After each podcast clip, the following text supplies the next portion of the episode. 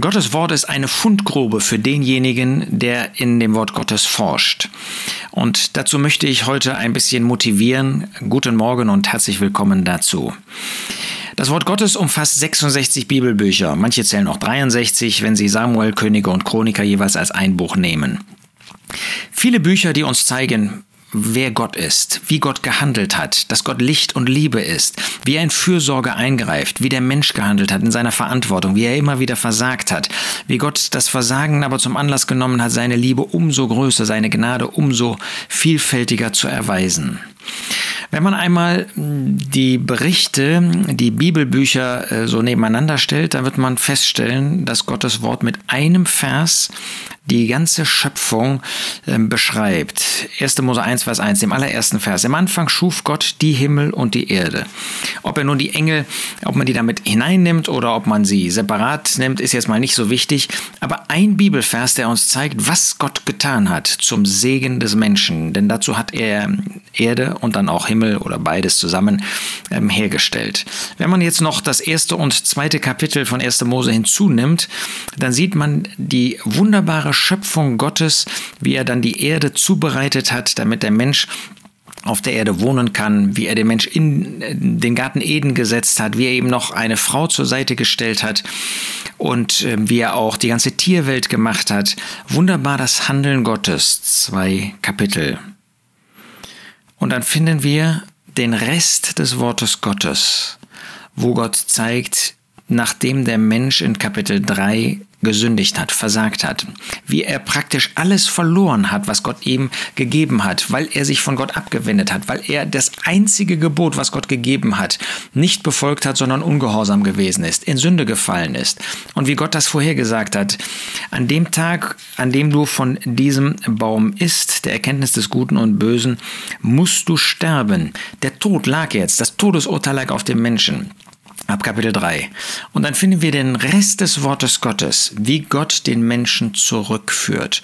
Wir können das auf das erste Buch Mose beziehen.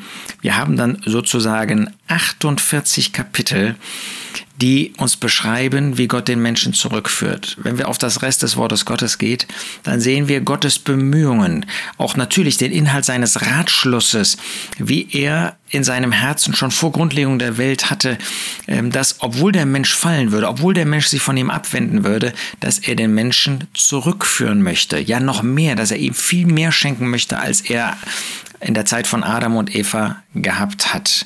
Wir sind heute Kinder Gottes, Söhne Gottes. Wir sind an das Vaterherz Gottes gebracht. Also wir haben viel, viel mehr als Adam und Eva.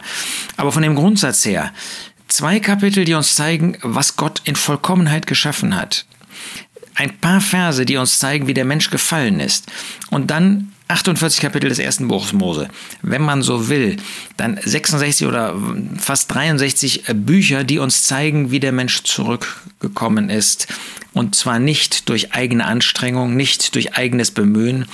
Der Apostel Paulus sagt uns in Römer Drei, dass kein Mensch überhaupt Gott suchen wollte oder äh, gesucht hätte. Nein, alles ging von Gott aus. Alles hat Gott gemacht, um den Menschen zurückzuführen. Aber es dauerte so lange, bis der Mensch es erfasst hat. Es äh, bedarf der ganzen Fürsorge, der ganzen Begleitung Gottes. Und selbst als Gläubige, wie oft versagen wir? So ein langer Rückweg. Warum sage ich das? Weil ich das gerne im Blick auf uns auch als Warnung sagen möchte. Das, was wir dem Grundsatz nach hier in Gottes Wort finden, ganz kurz die Schöpfung, die Herrlichkeit Gottes, in die er den Menschen geschaffen hat, in der er den Menschen geschaffen hat, in die er den Menschen hineingestellt hat, dann ein ganz kurzer Moment, wo der Mensch sich bewusst von Gott abgewendet hat, wo er ungehorsam war. Adam und Eva.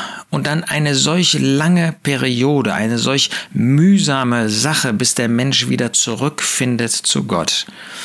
So ist das leider auch in unserem persönlichen Leben. Ich möchte dich warnen. Es ist vielleicht nur ein Schritt von dem Leben als Gläubiger in die Sünde hinein. Ein Fehltritt oder sogar ein sündiger Zustand. Ein Schritt zwischen Leben und Tod. Und wie umfangreich, wie langwierig, wie langsam dauert, ähm, ist, ist der Weg zurück. Wie lange dauert es, bis ein Gläubiger dann erkennt, dass er in Sünde lebt, dass er äh, nicht in praktischer Gemeinschaft mit Gott ist. Wie langwierig ist es, um ihn zurückzuführen. Wir natürlich nicht an das Vaterherz Gottes. Ein Gläubiger kann nicht mehr verloren gehen. Jemand, der an den Herrn Jesus glaubt, der ist gerettet für Zeit und Ewigkeit. Aber was ist das für ein Leben hier auf der Erde, wenn Sünde zwischen mir und Gott, meinem Vater, steht? Was ist das für ein Leben, wenn der Retter, der alles für mich gegeben hat, gar nicht mehr vor meinen Augen sein kann, weil ich in der Sünde lebe, weil ich gesündigt habe? Deshalb möchte ich demjenigen, der vielleicht liebäugelt mit der Welt, der vielleicht liebäugelt mit einer Sünde, möchte ich dir sagen, lass dich warnen. Der Weg in die Sünde, das ist ein Schritt. Der Weg aus der Sünde wieder zu dem Herrn Jesus zurück, an, in die praktische Gemeinschaft mit dem Vater, ist oft ein so langwieriger, ein so lang andauernder Weg, so mühsam.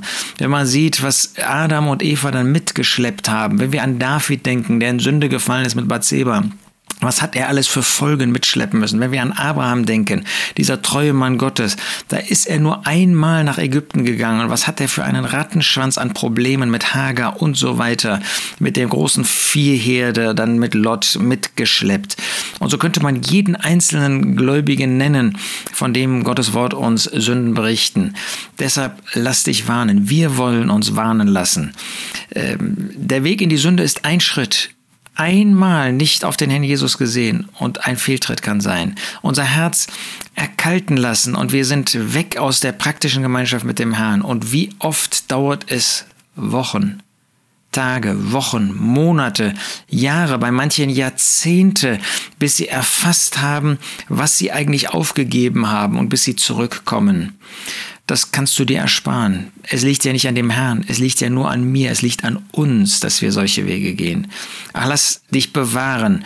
Ähm, der Herr möchte dich bewahren, aber du musst dich auch bewahren lassen. Und das liegt an dir. Es liegt nie an dem Herrn, es liegt an dir, es liegt an mir, ob wir diesen Weg mit dem Herrn gehen, auch gehen wollen und auch wirklich gehen dann im Endeffekt. Ich wünsche dir, dass du nah bei dem Herrn bleibst, dass wir nah bei dem Herrn bleiben, dass wir die Gemeinschaft mit ihm ganz praktisch immer wieder neu suchen und dann ein Leben an seiner Hand zu seiner Verherrlichung führen. Gottes Segen dazu für heute und auch für die zukünftige Zeit.